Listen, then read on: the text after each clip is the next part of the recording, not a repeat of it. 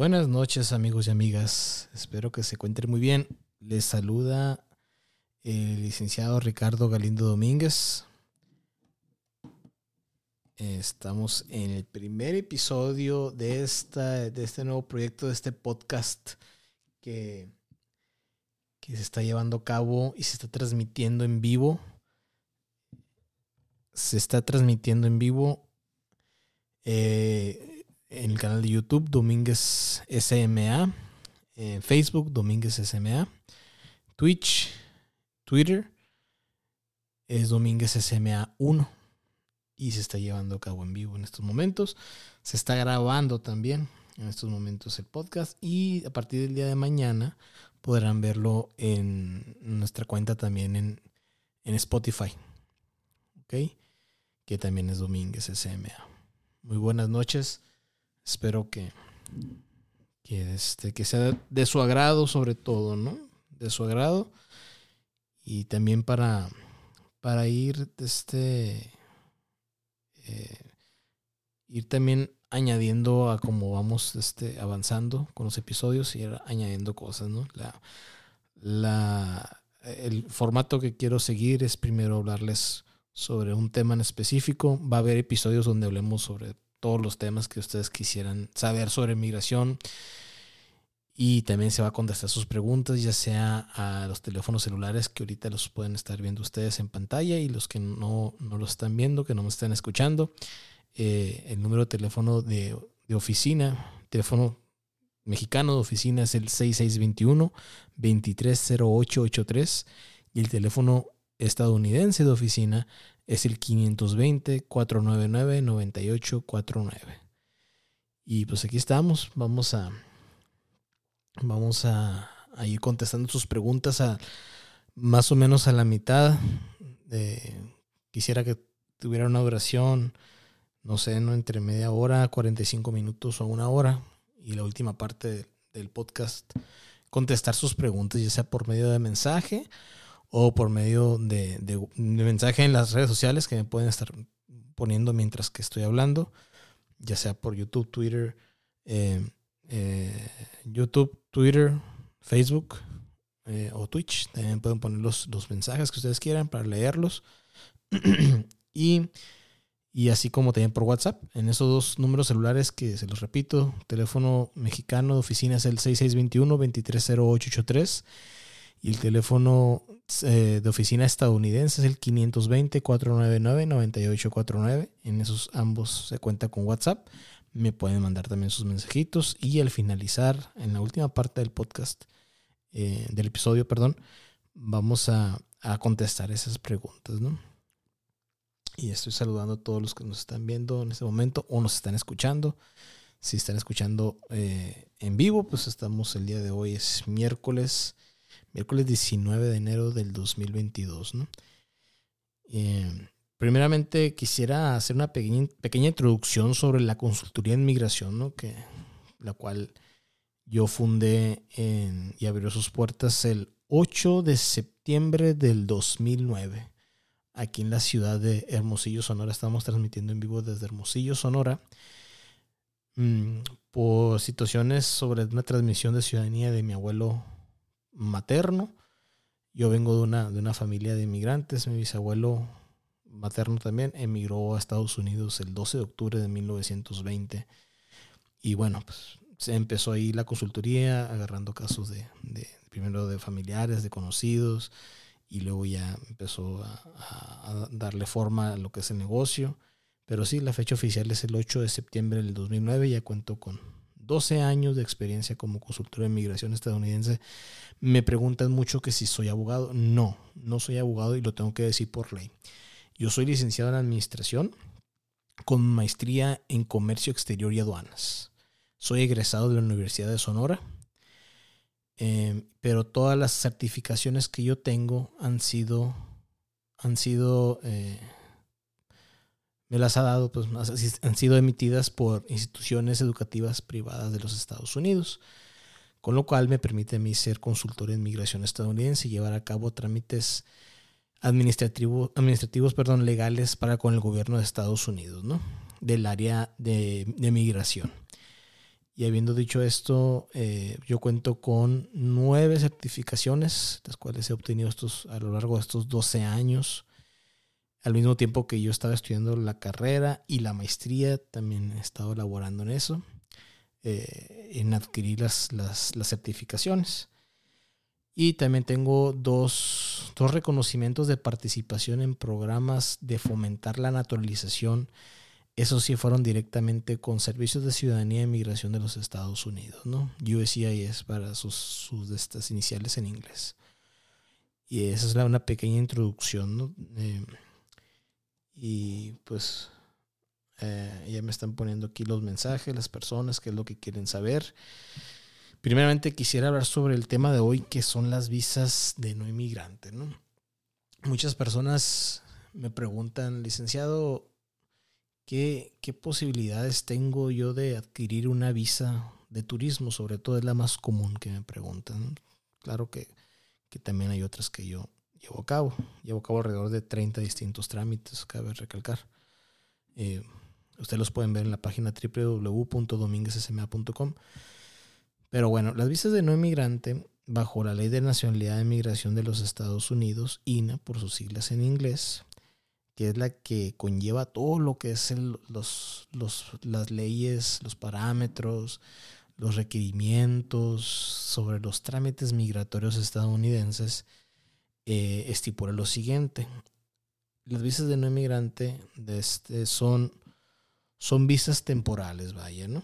Son visas temporales dependiendo, dependiendo la, dependiendo la actividad que va a hacer, disculpen, estaba contestando un mensaje, dependiendo de la actividad que va a realizar el tenedor de estas visas, eh, son los requerimientos que se necesitan para obtenerla. ¿no?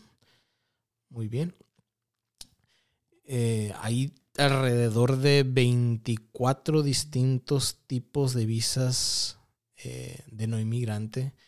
Entre ellas la más conocida pues es la, las visas de turismo, que es la B1, B2, las visas H, que son de trabajo temporal, las visas L son de, de transferir de una compañía internacional, transferir a una persona en un puesto ejecutivo gerencial. Y todas estas, entre otras, ¿no? La visa K de, de fianza y de prometido de un ciudadano o de una ciudadana, eh, prometido prometida. Y a su vez, todo, entre otras, ¿no? Hay muchas. Y a su vez estas se van desglosando en otras, que se van dividiendo en otras dependiendo de la, de la actividad específica con la que, con la actividad específica que se va a realizar al momento de ingresar a los Estados Unidos. ¿no? Eh, cabe recalcar que toda visa, toda visa, ya sea de no inmigrante, como la, la que estamos hablando, como las visas de inmigrante, eh, siempre el trámite se culmina ante el oficial consular en una entrevista consular. ¿no? Muchas personas me han dicho, no, es que yo puedo adquirir una visa dentro de Estados Unidos. No, no, las visas no. Puedes hacer un ajuste de estatus migratorio. No nada más es ajuste para una residencia. Puedes ajustar tu estatus. ¿Qué es, es ajustar el estatus? ¿no? El estatus migratorio es lo que, la actividad para lo que es la visa, pues por ejemplo, ¿no? Vamos a suponer, una persona entra con una visa de turismo a los Estados Unidos y muy bien ingresa. Eh, el oficial de, aduanas y protección fronteriza, ya sea en puertos de entrada terrestre o en mm, aduanas internacionales, en los aeropuertos internacionales o en los puertos marítimos, eh, lo encuentran admisible a la persona y le, le dan entrada a Estados Unidos. Muy bien. Hay que tener mucho cuidado. Un paréntesis el tener visa no es una garantía de que lo dejen ingresar a los Estados Unidos. La visa, y así lo marca la ley, es un instrumento para pedir autorización de entrada a los Estados Unidos. Y la persona que está en, en el puerto de entrada, válgame la redundancia, el oficial de aduanas y protección fronterizas, la CBP, o CBP, por sus siglas en inglés, va a tomar la decisión de encontrarlos admisibles o no admisibles, ¿no? Perfecto. Entonces, la visa es el instrumento. ¿Okay? El estatus migratorio de una persona que entra con una visa de turismo, retomando el ejemplo, es, es de visitante. es, de turismo, vaya. Son dos cosas muy distintas. ¿Ok? Entonces, ¿se puede hacer un ajuste de estatus para algún tipo de visa? Claro, existen ajustes de estatus no solamente para tipos de visas de no inmigrante hacia una residencia legal permanente, sino que también existe para cambiar de estatus a otro estatus de no inmigrante. ¿Ok?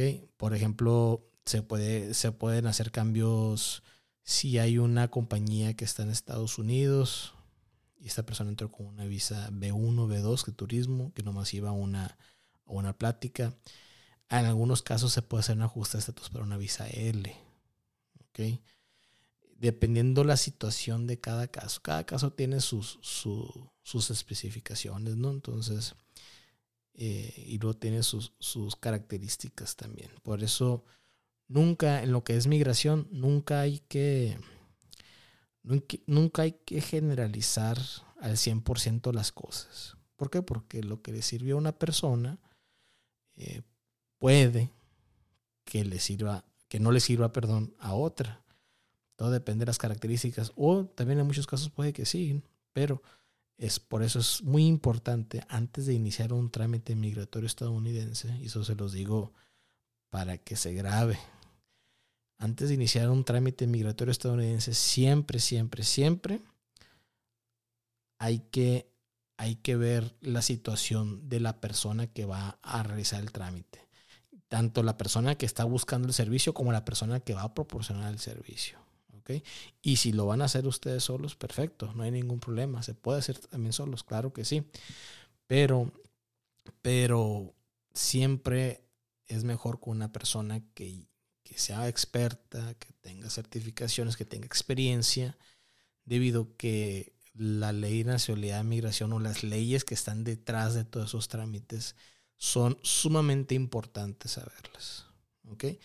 Un pequeño error, una pequeña omisión de algún dato o de alguna información puede retrasar eh, los trámites migratorios por meses, por años.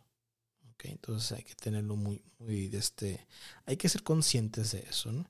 Siempre decir la verdad y nada más que la verdad. Perfecto.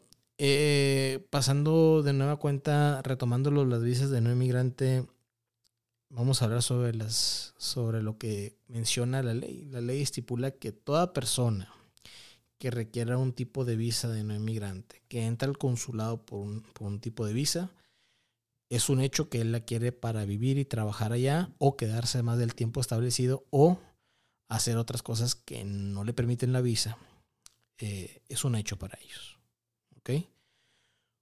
Eh, el solicitante, a través de la solicitud que hizo, de la documentación y de la entrevista, va, va a ir convenciendo al oficial consular que esto no es cierto, que él no más quiere la visa para hacer esa situación esa actividad en específico.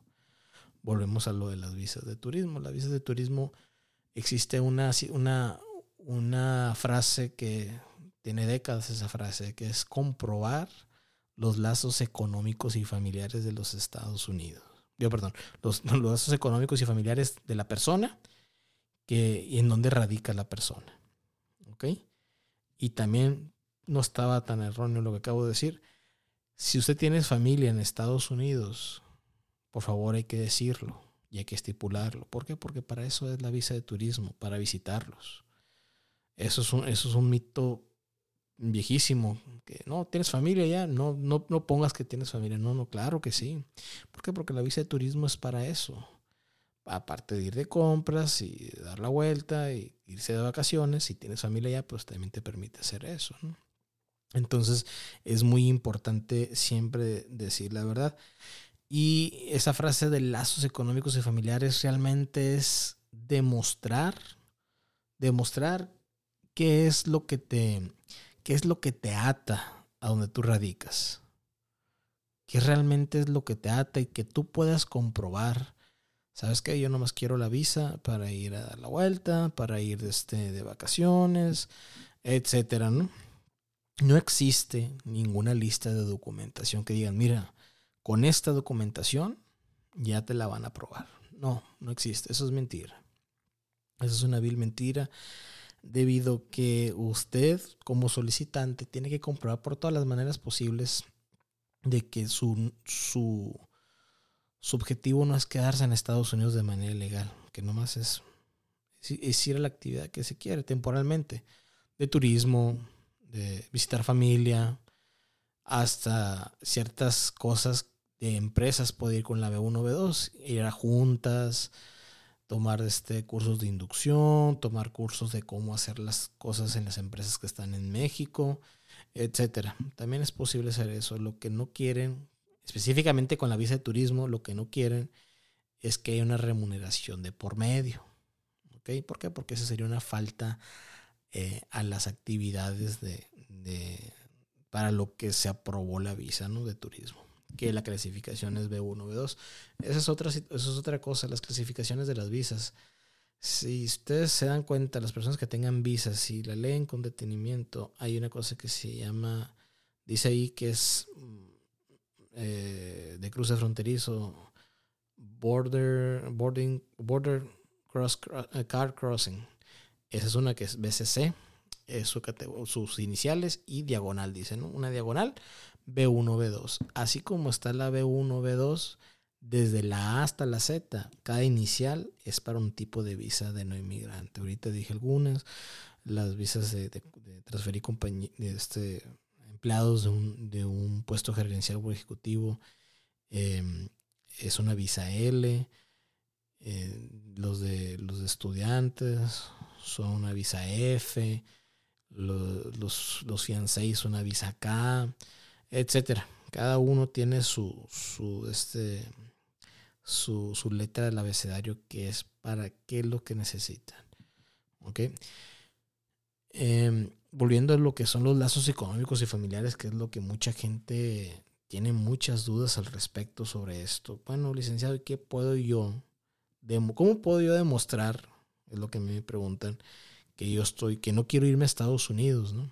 Que yo quiero nomás ir a visitar. Pues claro, como lo dije ahorita en ese momento, no existe una, una, una lista de documentos que mira, con esto está, es garantizado que te van a aprobar una, una visa de, de, turismo, en este caso. O de no inmigrante, ¿no? Claro, en general. Entonces, ustedes con toda la documentación posible, claro que, que, lo más común pues es carta de trabajo, estados de cuenta, recibos de nómina honorarios, eh, si tiene familia, si tiene hijos, pues la constancia de estudios, el pago de colegiaturas o de inscripción. Mm, eh, si son niños pequeños, pues no va a tener nada de eso. Si está pagando una casa, si está pagando un carro, si está pagando pues, Infonavit, si está pagando este X o Y. A mí me ha tocado gente, gente que pone hasta los gastos fúnebres que están pagando crédito. ¿Ok? O sea, e, e, eso también sirve como como comprobación, vaya, ¿no? Hay que tener mucho cuidado con las personas que garantizan una expedición de visa debido a que eso es, eso es incorrecto. Nadie, absolutamente nadie puede garantizar una expedición de visa, de cualquier tipo de visa de no inmigrante. Ahora bien, ¿qué pasa si yo tengo algún antecedente licenciado en los Estados Unidos? Se tiene que hacer el trámite de manera normal de una visa de no inmigrante de la que sea de visa de no inmigrante y siempre estipulando lo que sucedió en ese encuentro ante la autoridad. Decir la verdad y nada más que la verdad. En algunos casos sí, sí, sí se encuentran con un castigo activo todavía y por ende a discreción del oficial consular, él les va a emitir una visa, aprobaron una visa, perdón, o les va a decir si necesitan algún perdón migratorio ya lleva otro, otro, otro proceso de los perdones migratorios que en su momento en otro episodio lo vamos a ver más, adelante. Entonces lo que, es, lo que son las visas de no inmigrantes, esos son visas temporales para actividades que se van a realizar en los Estados Unidos eh, de una manera temporal. Ahora bien, la redundancia, ¿no? Ahora bien, existen visas de no inmigrante que son de dual intent. Dual intent bajo la ley es una manera de decir que yo gobierno de Estados Unidos, yo sé que si yo te apruebo esa visa de no inmigrante, sé que tiene un camino a la, ciudad, a la, residencia de alguna forma. ¿Ok? Por ejemplo, la visa L1A, que es para enviar este, empleados de un puesto ejecutivo eh, o gerencial a los Estados Unidos, al año de haber obtenido esa visa, se puede hacer un ajuste de estatus migratorio a una residencia legal permanente. ¿Por qué? Porque la visa lo permite. Es de dual intent, es de, es de doble intento, vaya, ¿no?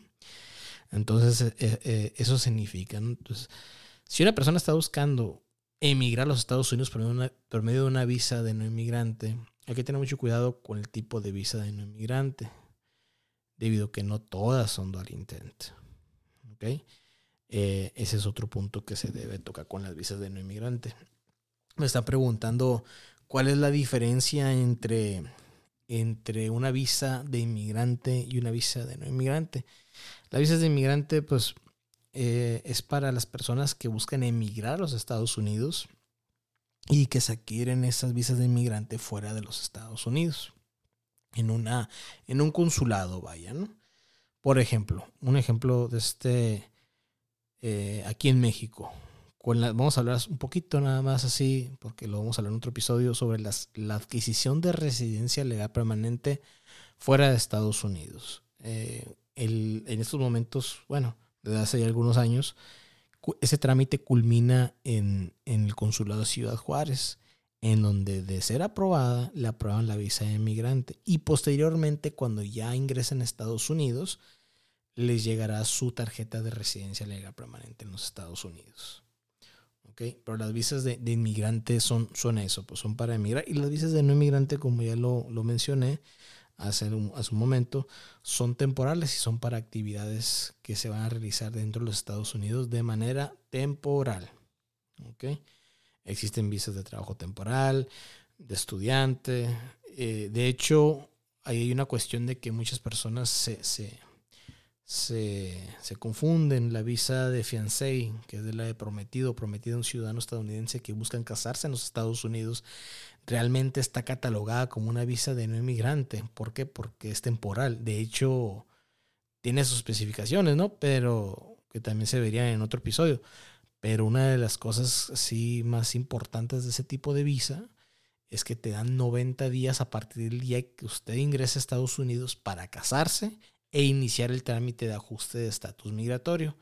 Que ese ajuste de estatus migratorio pues es la adquisición de residencia legal permanente por medio de, ajustar el estatus, de una visa acá a una residencia legal permanente. Eso es este, eso es sobre, sobre las visas de, no inmigrante, ¿no? Muy bien, eh, voy nomás este, leyendo algunas cositas que me están poniendo, ya sea aquí por, por este por Facebook. Bueno, sí, sí es por Facebook. Ok, me dice aquí Vero Microblading Galván. Para una visa de trabajo, ¿qué se necesita? Bueno, primeramente, para una visa de trabajo es necesario tener un a un empleador estadounidense. Siempre es que tener un empleador estadounidense. Dependiendo del tipo de visa de trabajo, son los requerimientos. No se puede decir, nomás tienes que tener el empleador. No, dependiendo del empleador. De hecho, en mi caso, en la consultoría, el que me contrata para llevar a cabo hacer el trámite de visas de trabajo, mm, yo no contrato a las personas, yo no hago, yo no hago el reclutamiento, vaya. A mí me contrata el empleador para llevar a cabo el trámite migratorio correspondiente.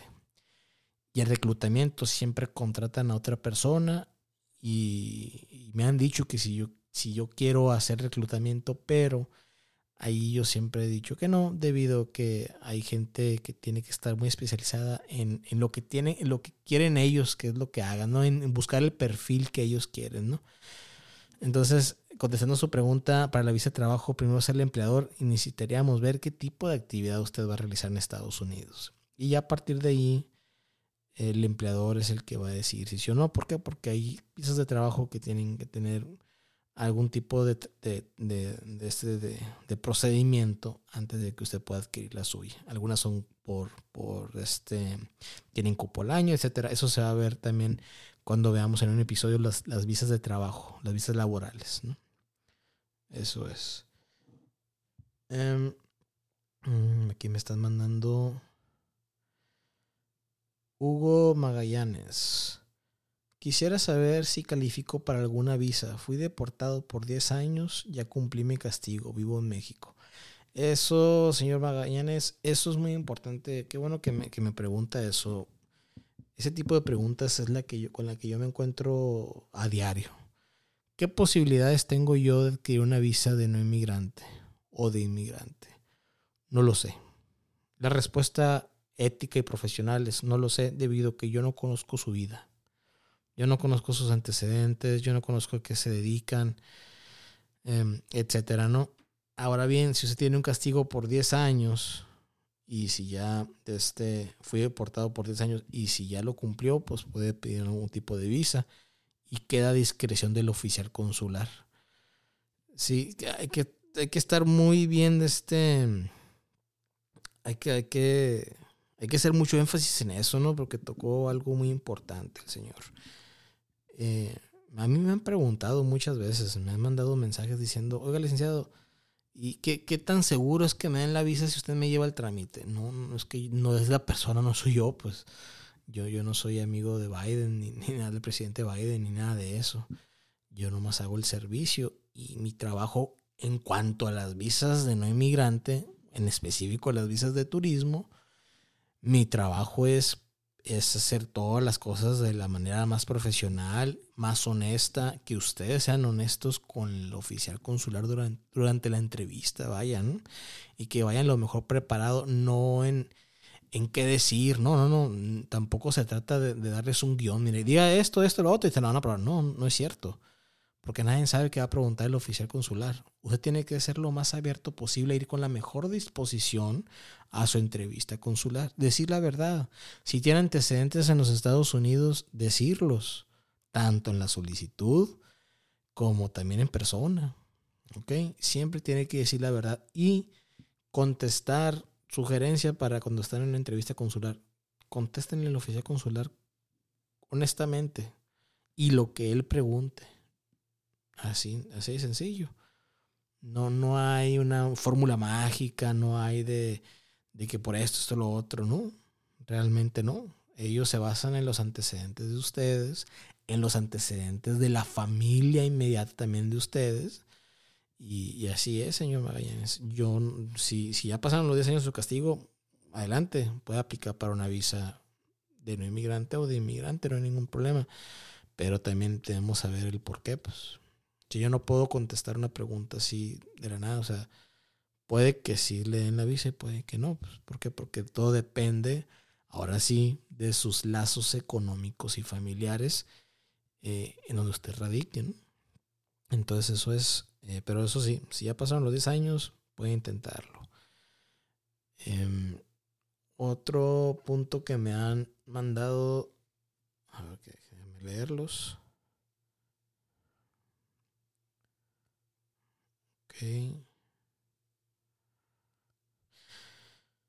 Para saber cuánto se tarda la residencia cuando un hijo es nacido en Estados Unidos y ya tiene sus 21 años. Bueno, no estamos tocando tema de, de residencias legales permanentes, pero pues lo voy a contestar. Ahorita el trámite, dependiendo si es por fuera o por dentro de Estados Unidos, no el trámite. Por fuera de Estados Unidos, desde que inició la pandemia, a mí lo personal, mis clientes que han hecho todo el trámite por fuera de Estados Unidos, en promedio están durando tres años. Eso fue a, agosto del 2021. No, perdón, a octubre de 2021 tardaban tres años, más o menos, en promedio. ¿Ok? Dentro de los Estados Unidos, el trámite de residencia legal permanente, todo depende en dónde van a radicar y la carga de trabajo que tenga migración. Puede ser 6, 12. Vamos a un, a un tope máximo, 18 meses. Puede que en algunos lugares hasta más, dependiendo la cantidad de gente y la demanda que tenga migración. La cantidad de gente que radique en ese lugar y la demanda que tenga migración. Entonces sí, sí es muy este. Es más o menos lo que tarda, ¿no? Tiene sus pros y sus contras que ya en su. hacerlo dentro de Estados Unidos, que ya en su momento nosotros lo, veríamos en, una, en un episodio este, que sea para la, residencia legal permanente, ¿no? De hecho, de hecho ya se tiene la lista de, episodios, perdón, se tiene una lista de episodios y de los temas de aquí al, al día 13 de abril del, de 2022, uno por cada semana. Y los martes y jueves se subirán videos y los miércoles son los podcasts. Y de vez en cuando voy a hacer una transmisión en vivo. Esa sí la haría en la cabina que está en la oficina, que es donde ustedes me han visto, ¿no?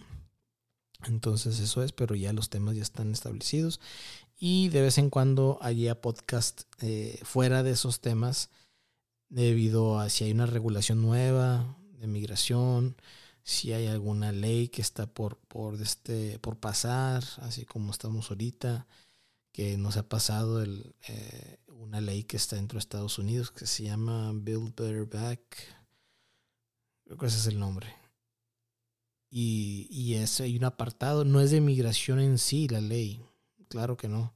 Tiene como un 2%, 10% de todo lo que es la ley y habla sobre migración y cómo puede ser un alivio para, para personas que llegaron antes del 2011 y se encuentran ilegalmente en Estados Unidos, ¿no? Pero esa ley ya se pasó por los representantes, la Cámara de Representantes ya lo pasó y ahorita está en el Senado, pero no se ha pasado absolutamente nada.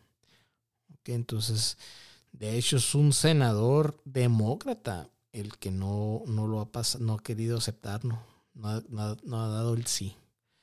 Entonces, ahí las personas que, que tengan esa, esa comunicación o el alcance de, de mandarle un mensaje a este senador, para pedirle que, que, piense las cosas de nueva cuenta y que acepte esto porque es por el bien de, miles. Y yo creo y puedo decir que millones de personas que están en esa situación que están en una situación de un estatus migratorio ilegal ¿no? en los Estados Unidos. Muy bien. Ok. Eh, por último hay que hacer mucho hincapié retomando el, tema de las visas de no inmigrante. Hay que hacer mucho hincapié en la actividad que se va a realizar dentro de Estados Unidos y, sobre todo cómo van a ingresar a Estados Unidos para realizar esa actividad.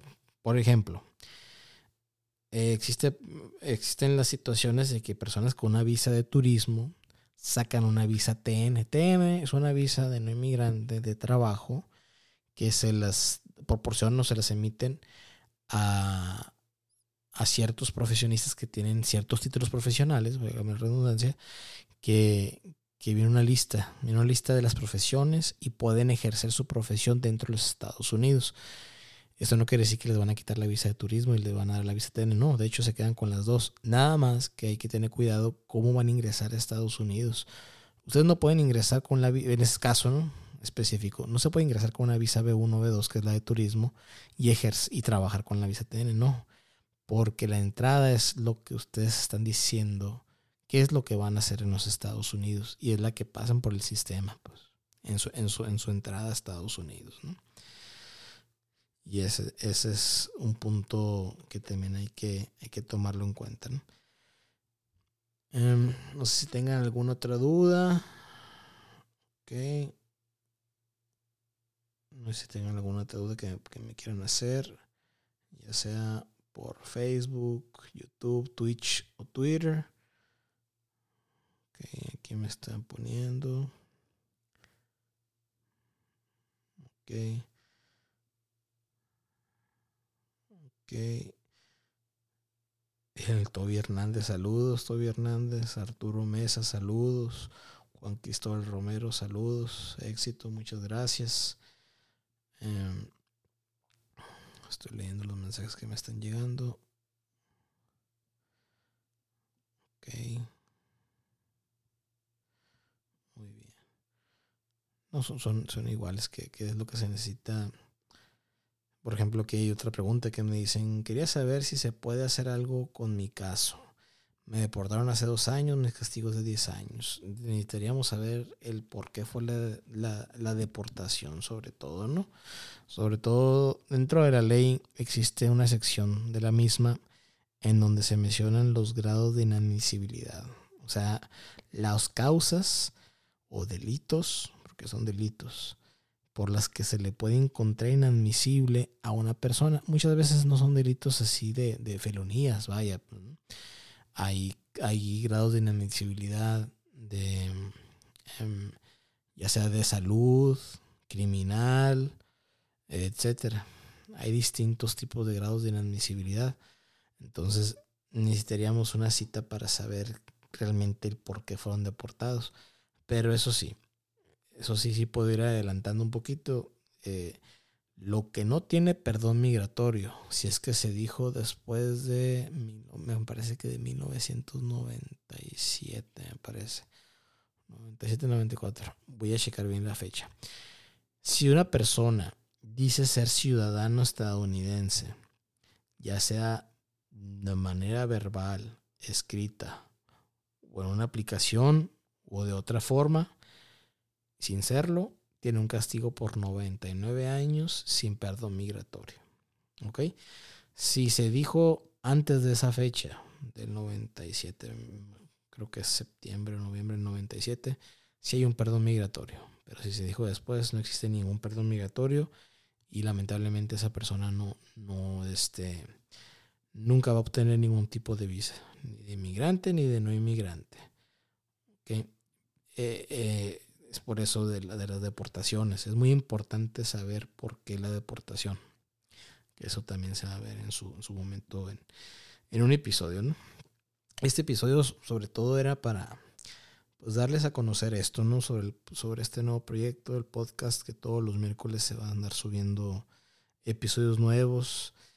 Eh, a partir del miércoles de la semana que entra voy a empezar a, aceptar llamadas. Las llamadas van a ser también al público aquí. Van a, van a, van, se va a poder escuchar al público si me las quieren hacer también. Eh, la llamada.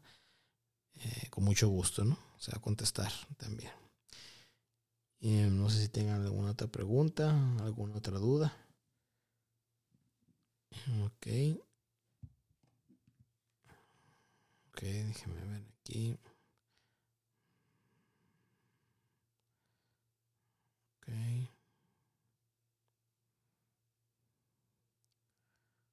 Ok. Buenas noches, licenciado. Disculpe. Si yo estoy embarazada y quiero sacar una visa, ¿me la pueden negar por estar embarazada? No, yo creo que ya sé, ya sé a qué se refieren.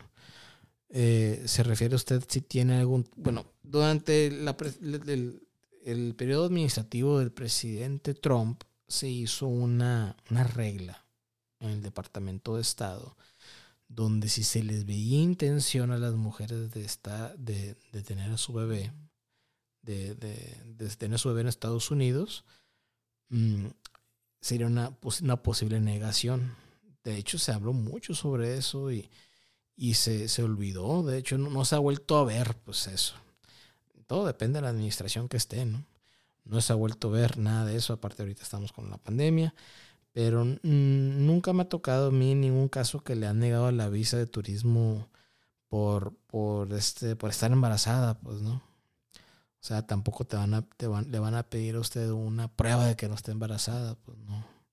No es el caso, no sé que no, no se preocupe. Además, el que le va a permitir la entrada a Estados Unidos no es el oficial consular, es el de aduanas y protección fronteriza. Ahí sí me ha tocado. Eso sí he visto yo.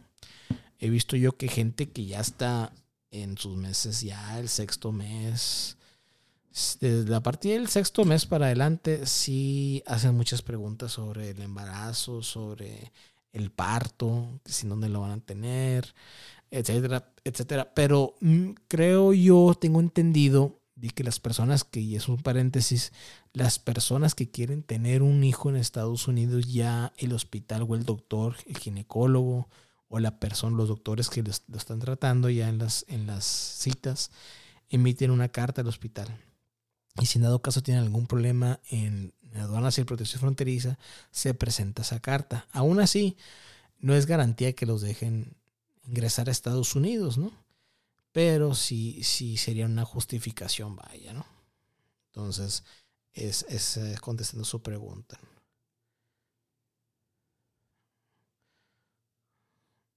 Ah, sí.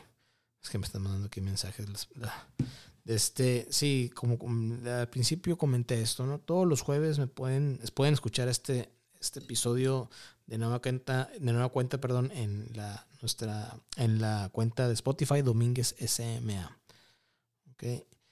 Em, si ya no tienen ninguna otra duda, voy a dar por terminado este, este episodio del día de hoy. Nomás era un episodio así más o menos corto.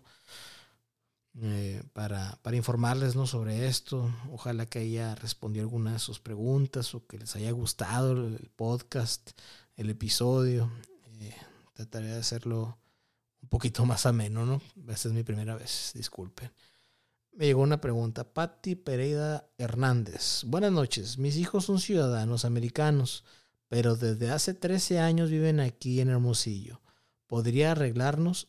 Sí, nada más que uno de sus hijos, el requerimiento es que tengan por lo menos 21 años cumplidos.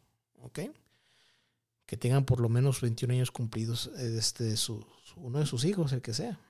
Este, para que ellos puedan, puedan pedir a, a su papá, a su mamá o ambos. No existe un límite de personas que puedan pedir los familiares, los ciudadanos, perdón, y los residentes legales permanentes pueden pedir a, los familiares que permita la ley al mismo tiempo. No hay un límite, porque también me ha tocado esa, pregunta. Entonces sí, sí se puede, señora Pereira. Nada más que tienen que tener por lo menos 21 años de edad.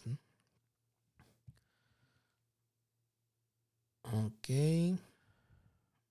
Muy bien. Saludos, mi estimada Gabriela Wheeler. Un abrazo hasta Ciudad de México. Eh, por el momento, pues sería todo. No sé si tengan alguna otra duda. Si no, pues me, despido. La única, les doy la información de, la consultoría. La única oficina con la que cuento es en Boulevard Luis Leonardo Colosio, número 405, local 5, eh, entre calles Herrerías y Real del Arco, Colonia Villa Satélite, en Hermosillo, Sonora, México. Eh, para las personas que me están escuchando fuera de México, ¿no? Porque me preguntan dónde tengo yo oficina en Estados Unidos. No, yo no tengo oficina en Estados Unidos.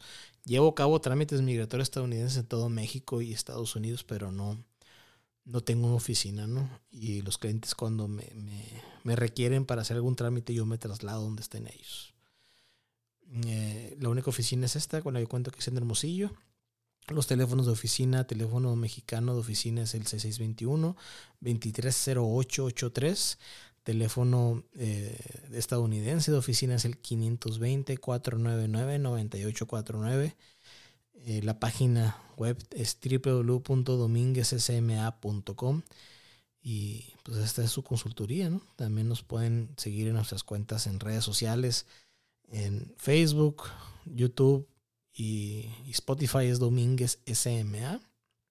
En Instagram, Twitch, Twitter es Domínguez SMA 1 así como también en TikTok estoy subiendo videos también sobre lo mismo, es Domínguez SMA. Entonces, recapitulando en Facebook, YouTube, eh, Facebook, YouTube, TikTok y Spotify, Domínguez SMA. Y Instagram, Twitch, Twitter es Domínguez SMA 1. Estoy para servirles. Eh, de nada, señora Pereda, para servirle. Eh, estoy para servirles cualquier otra, otra cosa y lo espero el día el miércoles de la semana que entra, eh, ahora sí que en el mismo canal, a la misma hora, el miércoles 26 de enero, vamos a hablar sobre las visas, vamos a hablar un poquito más sobre las visas de turismo y sobre las visas de prometido, de fiancé, prometido prometida de un ciudadano estadounidense. Eh, espero que nos acompañen y no se olviden de compartir esta información. Los videos, va a, va a quedar el video en, en, Facebook, en YouTube, en Twitter y en Twitch. Va a quedar ahí el video, por favor, compártanlo. Es una información muy de este muy eh, importante. Por favor, compartan todo esto y pues estoy para servirles, ¿no? Que tengan un, excelente noche y pues, con todo el favor de Dios nos vemos el día miércoles de la semana que entra que hablaremos de nueva cuenta eh, sobre visas de turismo y visas eh, de prometido que son prometido o prometida de un ciudadano estadounidense. Eh, para más información sobre la consultoría, las certificaciones, etcétera, pueden visitar la página web www.dominguezsma.com y pues estoy para servirles. Que tengan una excelente noche y un saludo desde Hermosillo, Sonora, eh, a todas las personas que nos están escuchando, ya sea en la República o en Estados Unidos. Que tengan una excelente noche. Gracias.